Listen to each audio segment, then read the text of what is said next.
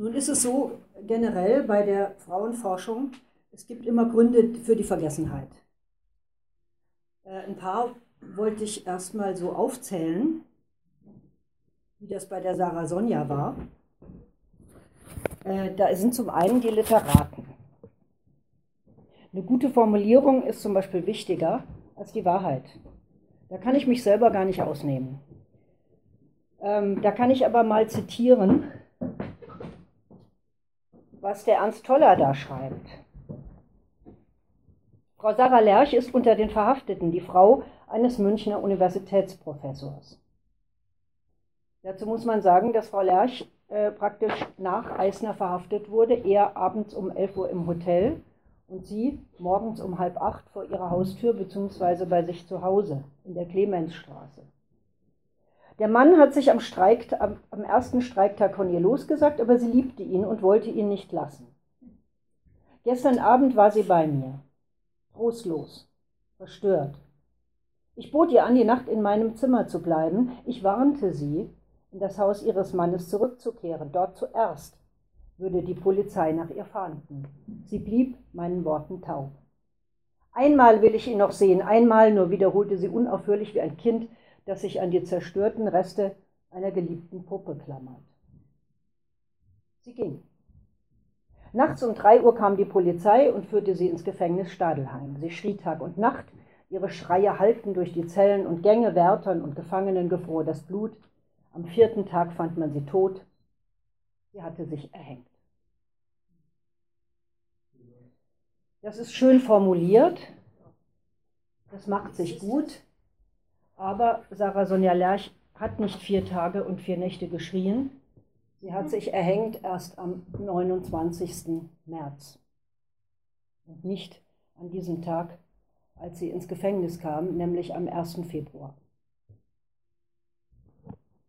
Dann gibt es die Dramaturgen. Auch da kann ich mich nicht ausnehmen. Seit der Uraufführung 1921 von Ernst Tollers Stück Masse Mensch, was ja Sarah Sonja gewidmet ist, ähm, gibt es keine Anstrengungen, irgendwie mal zu recherchieren, um welche Frau es sich bei dieser Protagonistin eigentlich handelt.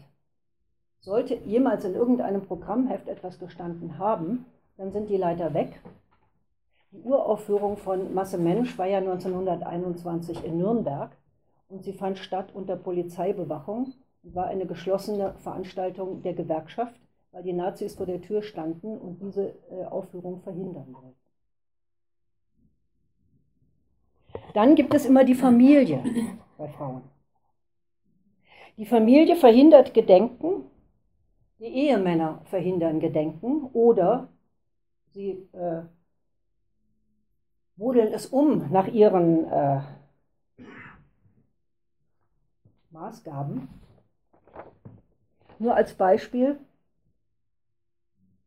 einen Brief ihrer Schwester Rachel aus Zürich, den ich gefunden habe in einem Archiv, vom 24.04.1918, also vier Wochen nach ihrem Tod. Lerch trägt nicht die Hauptschuld an Sonjas Tod. Es ist wirklich leicht und unkompliziert, auf einem Menschen die ganze Schuld aufzuwälzen, um eine Beruhigung und Erklärung für Dinge zu finden, die jeder Klarheit entbehren. Er ist jetzt einsam, unglücklich und geht bald an die Front. Ich bitte euch dringend, ihn nicht zu hetzen und ihm nichts zu schreiben bin überzeugt, dass er mir, Sarahs, äh, dass er mir Sonjas Briefe an ihn zeigt. Es war ein großer Fehler von euch und unverständlich, der Mutter in eurer Beleuchtung Sonjas Tod zu schildern, verständnislos zuallererst der Mutter gegenüber in Anbetracht ihrer Religiosität. Sie hat das doch sicher als Gottes Strafe betrachtet. Ich muss sie bewundern, Meiseln, dass sie das getan haben, denn Rosa ist oft für ihre Handlungen nicht verantwortlich. Ich schrieb dem Lerch, eine Schwester. Ich schrieb dem Lerch, er solle die Möbel der Mutter überlassen. Sie scheint von euch weggehen zu wollen. Weshalb? Er wird die Möbel nach Berlin transportieren. Sie sehen, dass er die Möbel im ersten Augenblick nicht hergeben wollte, weil er schrecklich verarmt war und es noch jetzt ist. Schreibt ihm nichts und hetzt ihn nicht. Und lassen Sie sich nicht von überspannten Frauen beirren. Zu ihnen gehört auch die Ina Pritschli, Pritschli, welche bei einer Frauenkonferenz in Bern wegen Sonjas Fall Radau schlagen wollte. Aber ihr habe ich den rechten Platz gewiesen und befohlen, dies als unsere Familienangelegenheit zu betrachten. Ich grüße Sie herzlich und diesen Brief Rahel.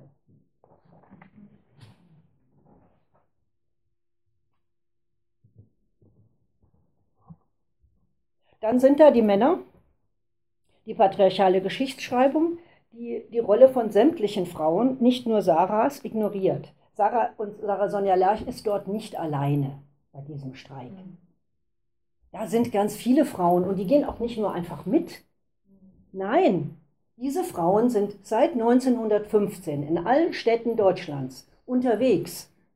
Aber ihre Demonstrationen werden mit dem Wort Hungerkrawalle abgetan. Die werden nicht als ernsthafte politische Äußerungen wahrgenommen, beziehungsweise nicht so betrachtet, auch wenn sie es sind. Frauen verschwinden, das ist in der Forschung fast immer so, sie verschwinden in den Namen ihrer Männer als Ehefrauen, sie werden ausgegrenzt, sie werden gedemütigt, sie werden gefangen genommen, sie müssen emigrieren, sie begehen Freitod, sie werden von den Nazis ermordet oder sterben in der Emigration. Und wenn sie zurückkehren und weiterhin politische Arbeit leisten, Rosa Aschenbrenner, Toni Pfülf, Gertrud Bär, dann werden sie nicht Bundeskanzler.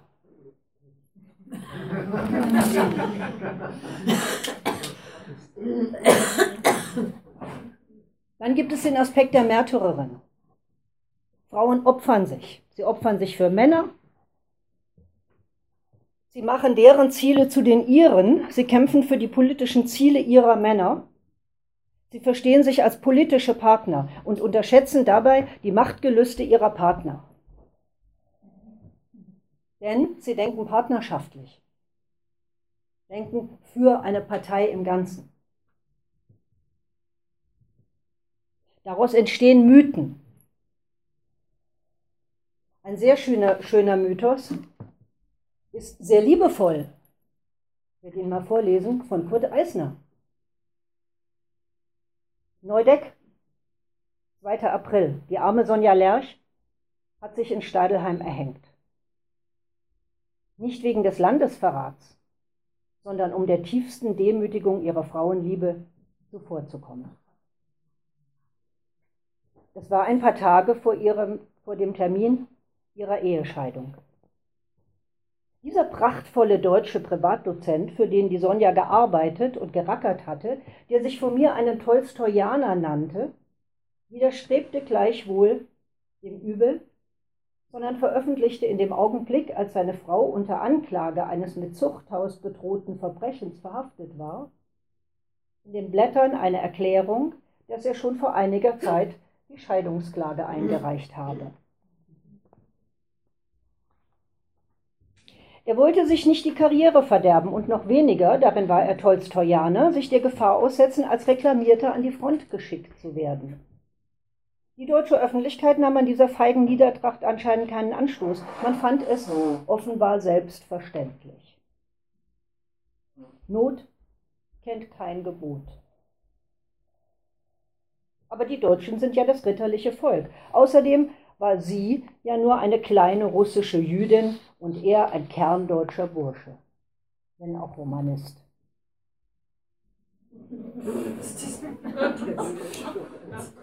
Sie schämte sich für ihn.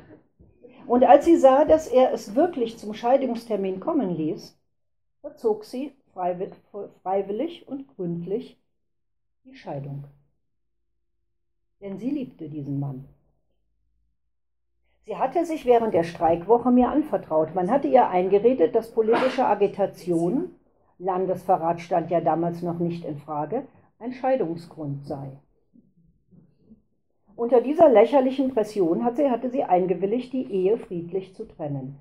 Als ich ihr den Unsinn auseinandersetzte, Dass deshalb die Ehe geschieden werden könne, wollte sie zum Rechtsanwalt gehen und ihre Einwilligung zurückziehen. Das sagte sie mir am 31. Januar während des Demonstrationszuges. Ihre Absicht wurde ja dann durch die Verhaftung vereitelt. Ich versuchte sie auch zu trösten, ein Mann, der so handle, sei es doch nicht wert, dass sie seinetwegen leide. Da wurde sie erregt und er suchte mich sehr energisch darüber nicht zu reden. Ihr Mann sei ein Charakter. Da wusste ich, dass sie den Mann dennoch liebte. An dieser Liebe ist sie gestorben, an diesem schurkischen Frauenverrat. Und die Gefängnispsychose, die langen einsamen Nächte, vollendeten das Werk seelischer Zerrüttung. Ich sah sie mit unserer Verhaftung zweimal. Einmal begegnete sie mir noch im Polizeigewahrsam. Sie wollte auf mich zu und mir die Hand geben. Das wurde verhindert. Das zweite Mal sah ich sie im Hof des Untersuchungsgefängnisses. Sie stand nass im Regen, frierend, völlig zusammengefallen, an die Mauer gelehnt, wie eine Versinnbildlichung der Obdachlosigkeit. Sie endigte ihren Spaziergang und ich begann. Wir nickten uns bei dieser Ablösung stumm zu. Eine russische Märtyrerin auf deutschem Boden. Sie erlebte das Martyrium doppelt, als russische Sozialistin in der Deutschen Partei und als russische Frau bei dem deutschen Universitätsgelehrten.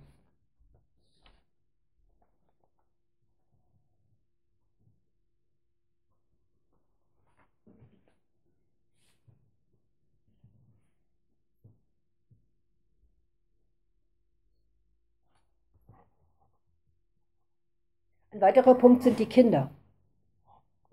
Entweder haben Frauen Kinder, dann werden sie zum Opfer, beziehungsweise sie verhalten sich anders.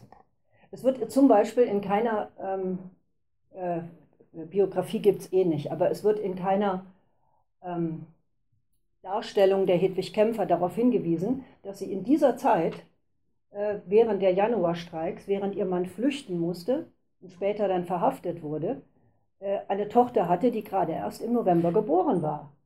Also die stand da mit einem halbjährigen Kind auf dem Arm. Und das muss man sich einfach, finde ich, mal vorstellen. Das gehört in diese Biografie ganz dringend mit rein.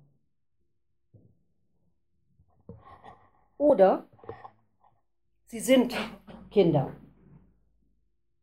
So können wir bei der Sarah Sonja Lerch feststellen, dass ihr eigener Vater, dessen äh, von dem ich inzwischen, also ich will nicht sagen, dessen gesamte Korrespondenz, aber ähm, einige Briefe, die ich gefunden habe, dass er doch sehr wenig Verständnis hat für seine Tochter.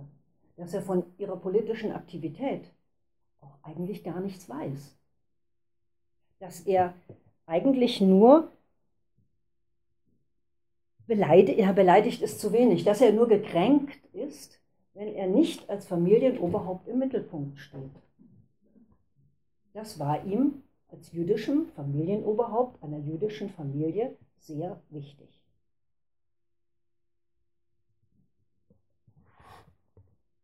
Und damit sind wir bei der Jüdischkeit.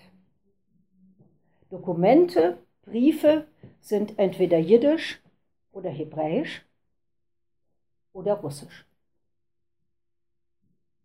Die Archive in denen die Dokumente verstreut sind, sind überall verteilt.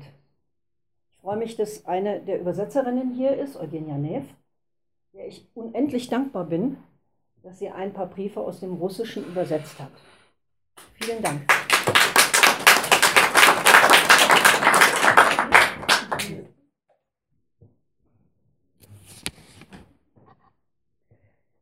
Damit bin ich schon äh, bei der Mitgliedschaft von Sonja in einem Geheimbund. Und das macht es auch wieder schwierig. Denn da ist so die Frage, wie zum Beispiel bei der RAF, wo sind denn die Mitgliedsausweise?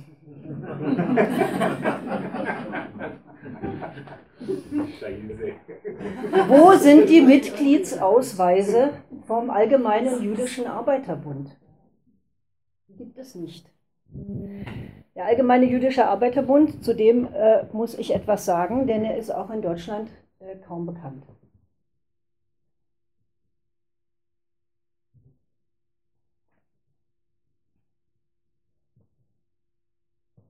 Die Wiege der jüdischen Arbeiterbewegung stand in den annektierten polnischen und in den sechs weißrussisch-baltischen Provinzen des Zarenreiches mit den Textilindustriegebieten um Lodz und Bialystok und dem geistigen Zentrum Wilma. Es gab dort viele Textilfabriken, auch von Juden gegründete Fabriken, über 200. Ähm, und es war bis 1885 die Nachtarbeit von Frauen und Kindern eine Selbstverständlichkeit. Es gab praktisch überhaupt keine Arbeitszeitregelungen und es kam immer wieder zu Streiks. 1897 wurde die Arbeitszeit auf elfeinhalb Stunden begrenzt. Die Arbeiterschaft organisiert sich unter Führung säkularisierter jüdischer Radikaler. Sie fordert die Zehn-Stunden-Woche. Das ist erstmal eine ganz bescheidene Zehn-Stunden-Tag. Erstmal eine ganz bescheidene Forderung. Im Juni tagt in Wilna die jüdische Arbeiterkonferenz und auf einer konspirativen Tagung wurde 1897 der Allgemeine Jüdische Arbeiterbund in Russland und Polen begründet. Äh, ich muss dazu sagen, ich spreche das jetzt Deutsch aus, weil ich kein Jiddisch kann. Das hört sich ein bisschen anders an. Der hat sich zunächst keine eindeutige Definition als Organisation gegeben, weil er ja nicht als politische äh, Partei agitieren durfte, auch nicht als gewerkschaftliche, aber sie organisierten den Streik. Die Bundisten bauten zum Beispiel Streikkassen auf und Krankenkassen. Sie betrachteten sich als Teil der russischen Sozialdemokratie und deklarierten den Kampf gegen die zaristische Autokratie als ihr politisches Hauptziel. Seit 1898 hatten sie in Genf ein Auslandsbüro. Es gab Parteitage im Ausland, wo der Bund nicht verboten war. Zu den Führern des Bundes gehörten Wladimir Kosowski, Arkadi Krämer und Abraham Mutnik. Später Hirsch-Leckert. Der Bund lehnte im Gegensatz äh, zu anderen Organisationen terroristische individuelle Terrorakte ab. Also zum Beispiel Attentat auf den Zaren oder Ministerialbeamte. Nach den Pogromen aber 1903 in Kishinev zum Beispiel, die besonders heftig waren. Es gab immer Pogrome, aber Kishinev ist ein ganz besonders äh, schlimmes Beispiel für ein besonders schlimmes Pogrom gegangen. Da ging es nicht nur um Eigentum, um Plünderei, da gab es über 50 Tote und sehr viele auf wirklich grausige Art verstümmelte Menschen. Das ging so weit, dass ähm, sogar die äh, amerikanische Regierung äh, dagegen protestierte. Dadurch ist es auch bekannter geworden. Nach also 1903, nach ähm, ähm, Kishinev, organisierte der Bund Selbstverteidigungseinheiten. Er bekam Waffen und die bekam er auch von den deutschen Sozialdemokraten. Es gab Verbindungswege und an denen war wahrscheinlich Sarah Sonja Lerch beteiligt. Der Bund zählte zu diesem Zeitpunkt fast zwei Millionen Mitglieder in Russland. Die Presseorgane des Bundes, zum Beispiel der Wecker oder die Volkszeitung, wurden zeitweilig illegal im Ausland gedruckt. Der Bund war ein wichtiges und geachtetes Mitglied der Sozialistischen Internationale. Aus den Reihen der Bundisten kamen in mehreren Ländern Führer der Arbeiterbewegung, zum Beispiel in den USA und auch in Polen. Und er bestand bis in die 40er Jahre hinein, bis Stalin ihm dann endgültig den Garaus machte, im Untergrund. Der Unterschied oder der ganz entscheidende Unterschied zu der zionistischen Bewegung des Bundes bestand in der sogenannten Doigkeit. Doig heißt hier bleiben. Die russischen und polnischen Juden wollten in ihren jeweiligen Ländern bleiben. Sie wollten nicht nach Palästina auswandern und sie traten ein äh, für das Jiddische als ihre Sprache und nicht für das Hebräische.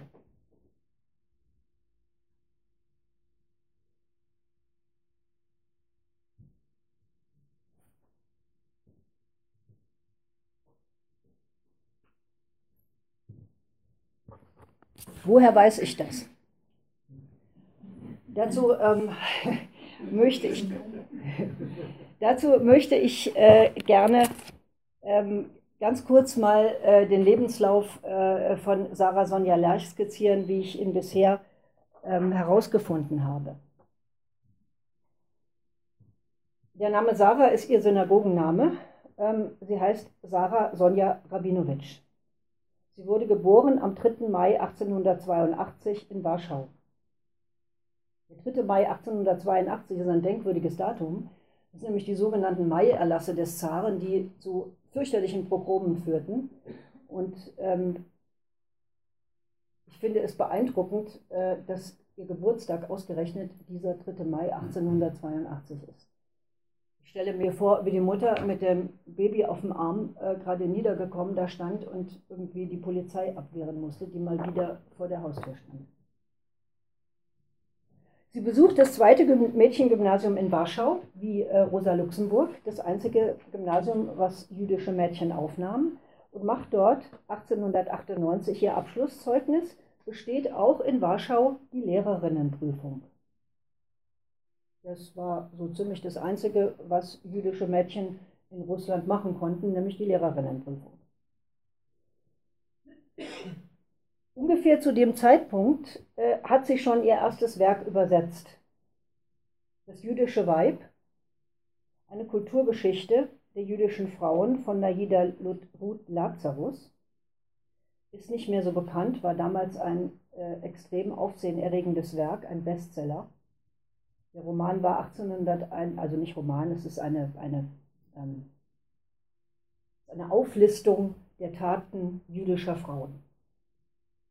Der Roman ist 1891 auf Deutsch erschienen und es ist ein gewaltiges Werk. Also, dass sie das ins Russische übertragen hat, ähm, finde ich beachtlich. Da war sie gerade mal 17. Wir finden dann die ersten Spuren von ihr in Wien Sie hört offensichtlich bei Martin Buber. Sie ähm, ist im Sommer frische Orten. Sie fährt Fahrrad, sie wandert. Und sie hat sich eingeschrieben in Wien 1902 als für die Nationalökonomie und für die Psychologie. Wir können äh, Kontakte festmachen, darauf komme ich aber später. Sie fährt 1903 über Ostern nach Hause nach Warschau in den Semesterferien und sie erlebt offensichtlich das Osterpogrom von Kishinev. Das war Ostern 1903 und einer ihrer Freunde sagt, sie war von den Eindrücken wie gebrochen, als sie wieder nach Wien kam, ging aber dann sehr bald nach Bern. Wir finden dann wieder, dass sie sich eingeschrieben hat in Bern aber nur ein Semester, da bleibt sie nicht lange. Wir wissen auch, dass sie zum Begräbnis von Theodor Herzl kam, den Friedhof, aber 1905 verschwindet sie. Wohin verschwindet Sonja?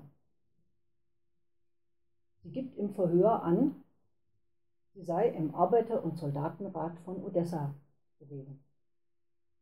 Das sagt sie im ersten Verhör, das ist direkt am 2. Februar gibt ein weiteres Verhör, da wird sie daraufhin angesprochen und daraufhin sagt sie, dass sie dazu nichts mehr sagen wolle. Mehr kriegt man aus ihr auch nicht raus. War sie im Arbeiter- und Soldatenrat? War sie Revolutionärin? Auf jeden Fall ist sie verhaftet worden und ist erst 1907 freigekommen.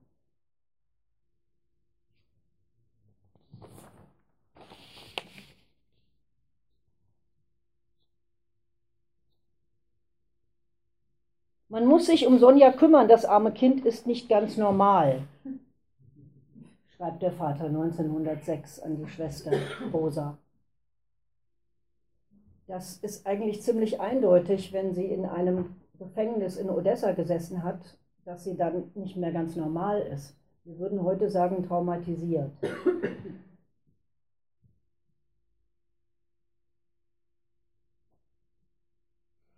In ihrem Lebenslauf finden wir kein Wort darüber. Wir finden die Angabe, sie sei Lehrerin in Odessa gewesen. Es gab dort höhere Frauenkurse, sogenannte, wo man sich einschreiben, wo Frauen sich einschreiben konnten, aber offenbar ist sie dann über Konstantinopel nach Wien entweder geflohen oder mit der Auflage, nie wieder nach Russland zurückkehren zu dürfen. Das wissen wir nicht. 1908 bis 1909 finden wir sie an der Universität Zürich. Aber da kann sie nicht lang geblieben sein, denn 1909 finden wir sie in Gießen an der Uni und ihre Familie in Frankfurt. Das heißt, die gesamte Familie Rabinowitz wurde ausgewiesen.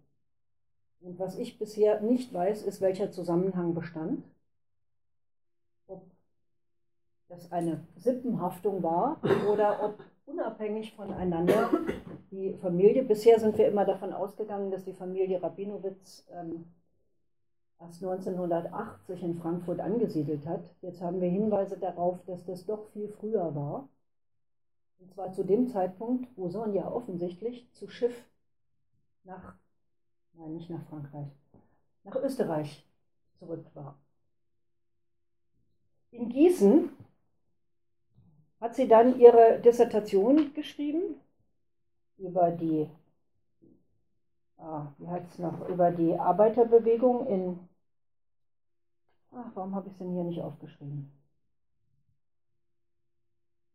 Sie hat jedenfalls über ähm, den Mir, also die russische Dorfgemeinschaft, äh, geschrieben und äh, beschrieben, äh, wie dort die äh, äh, ähm,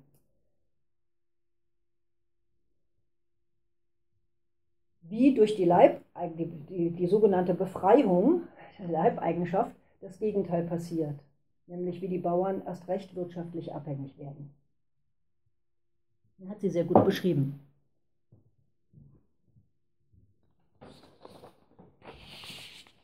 Am 30.12.1912, sie hat gerade ihre Dissertation abgegeben, aber noch nicht verteidigt, heiratet sie in Gießen Eugen Lerch. Eugen Lerch ist zu diesem Zeitpunkt bereits ähm, promovierter Romanist. Er hat äh, studiert in Marburg, ähm, Berlin und äh, ist jetzt bei Vossler in München. Und sie ziehen dann auch nach München. Wir haben eine Adresse ab 1913. Und in einem der, äh, einer ihrer Briefe gibt sie an, dass sie, als die Streiks waren, schon seit einem halben Jahr bei den unabhängigen Sozialdemokraten sei. Das heißt, wir können davon ausgehen, dass sie zu den Gründungsmitgliedern gehörte.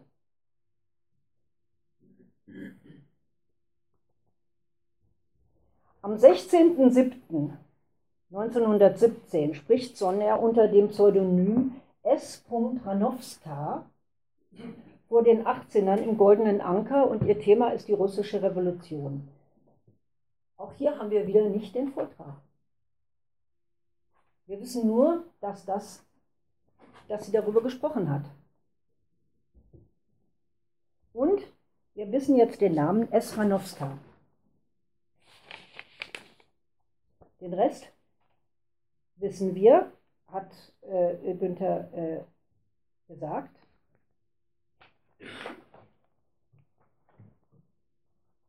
Über die Familie. Aus der Familie gehe ich jetzt ähm, nicht weiter ein. Und dann gibt es die anderen Mythen, äh, die kann ich jetzt nur mal aus dem Gedächtnis zitieren. Das ist dann das, was solchen Frauen nachgesagt wird.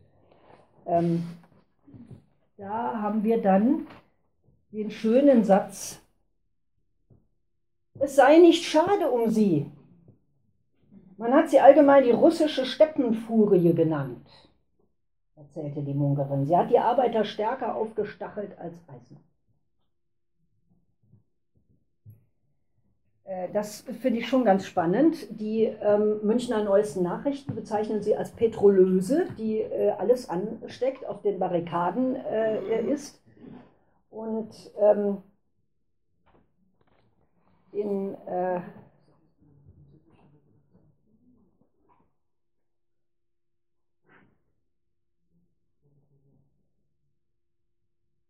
ja, das sind so die, die mir da dazu einfallen.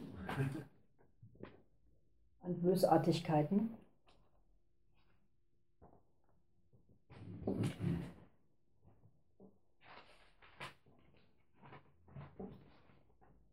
Jetzt muss ich einen Moment wühlen, weil, ach, hier ist es, sehr gut.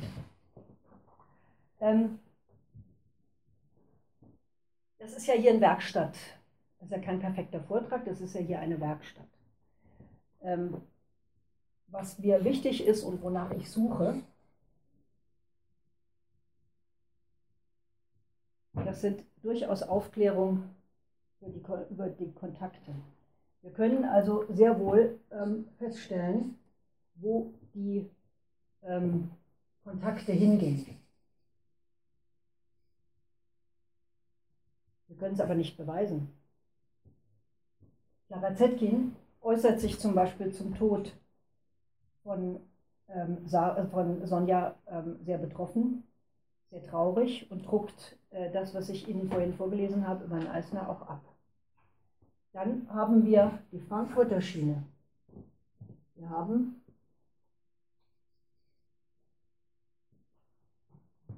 Maler und Albert Rudolph.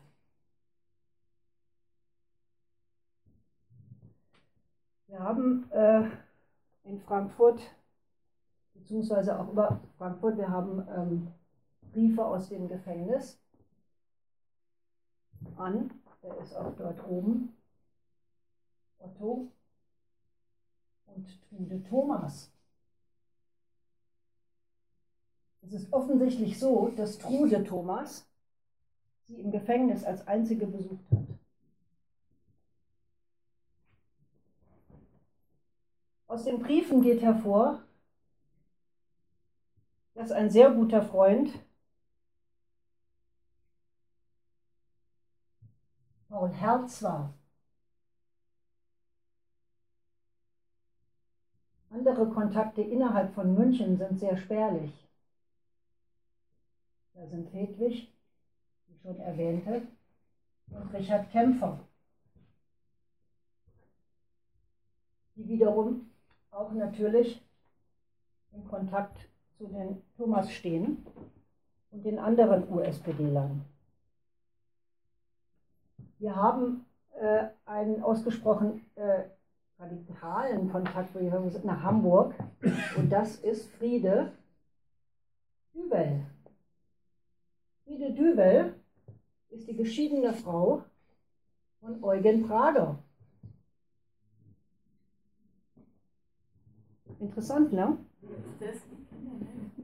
Den Eugen Prager, ein SPD-Mann. Der wiederum ist dann aber später verheiratet mit Gertrud Friedländer.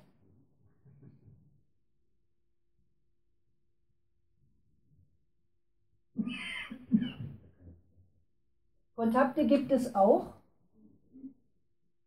zu Hedwig Dunker. Das ist die aufmüpfige Tochter der Dunkers, also Käthe Dunker, und die ja äh, auch ähm, im Widerspruch stand zu ihren. Äh Dann finden wir einen Brief an Eugen Levinet. Und den finden wir schon 1915. Der wird nämlich beschlagnahmt bei der Haussuchung und Fotos von Max Levin. Von Max Levin und diesen Fotos der russischen Kriegsgefangenen führt die Spur zur, ähm, äh, zum, ähm, das hieß damals noch nicht Internationale Liga, wie hießen sie denn? Ähm, äh, der Friedensverband Quidde, Ludwig Quidde. Friedensgesellschaft. Friedensgesellschaft. Offensichtlich gibt es dort Kontakte. Denn Sonja will auch, dass ihr Mann geschickt wird zum, ähm, warum habe ich ihn den hier nicht aufgeschrieben, äh, zum Professor Förster.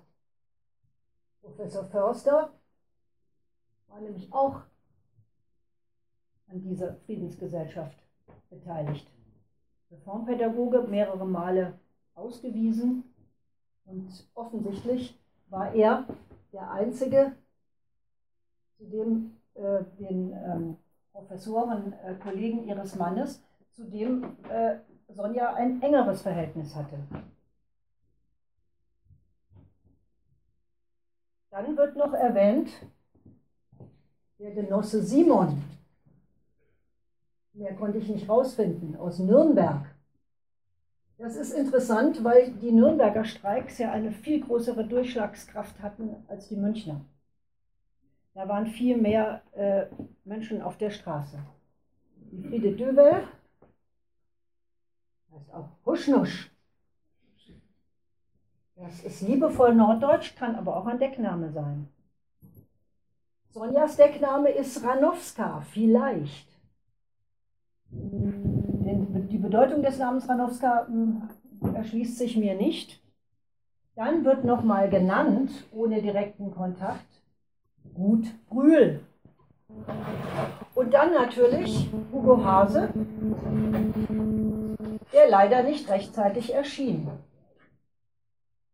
Denn er sollte sie verteidigen, aber das hat er dann nicht getan, warum auch immer. Und dann Maler Rudolf, das muss man dazu sagen, das ist Frankfurt, ein äh, Gewerkschaftssekretär, der später nach Jena ging, äh, zu Zeitz.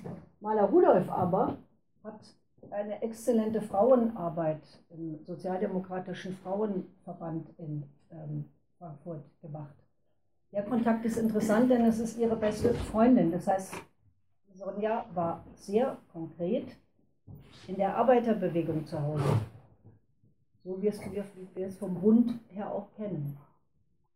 Dann haben wir noch das Rätsel Peter und Trude, von denen wir nur wissen, dass sie in Leipzig sind.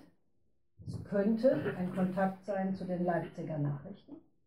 Denn dieser Peter ist, das sagt er selber, der Schwager von Hertha Friedländer. Ja, jetzt habe ich euch das alles um die Ohren gehauen. Das finde ich das Interessante an der Recherche, weil es ist völlig inhaltsleer. Wir wissen nur, wo wir diese Menschen anzusiedeln haben. Mehr wissen wir nicht. Wir wissen nicht, worüber Sonja geschrieben hat.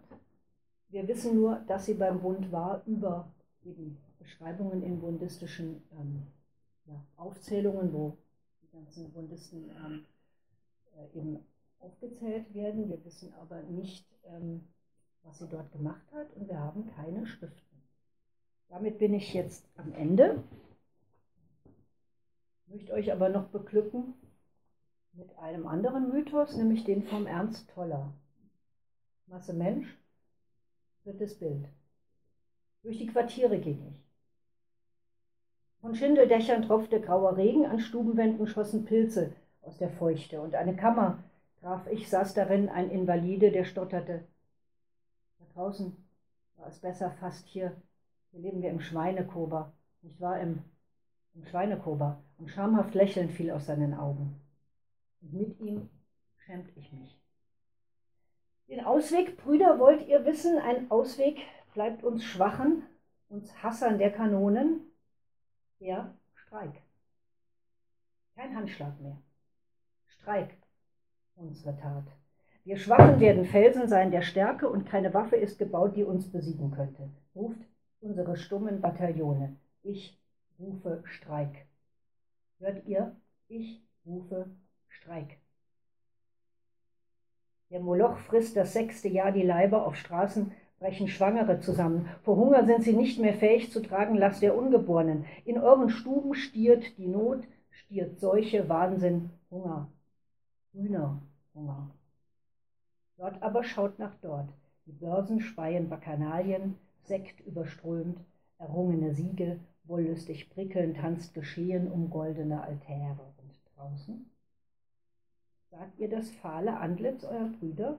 Fühlt ihr die Leiber klamm im abendlichen feuchten Frost?